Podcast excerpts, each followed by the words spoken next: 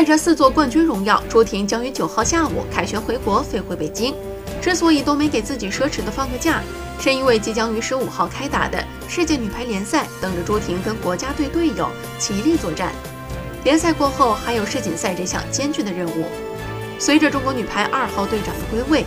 目前在北仑集训的队伍将迎来让他们最期待也是最信赖的重磅队友。从二十六人缩水到十九人的集训大名单里，唯独缺少了在主攻位置上能给朱婷更多帮助的张常宁了。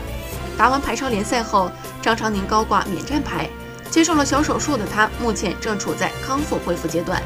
对于张常宁来说，最重要的莫过于养好身体，能在合适的时间回到国家队，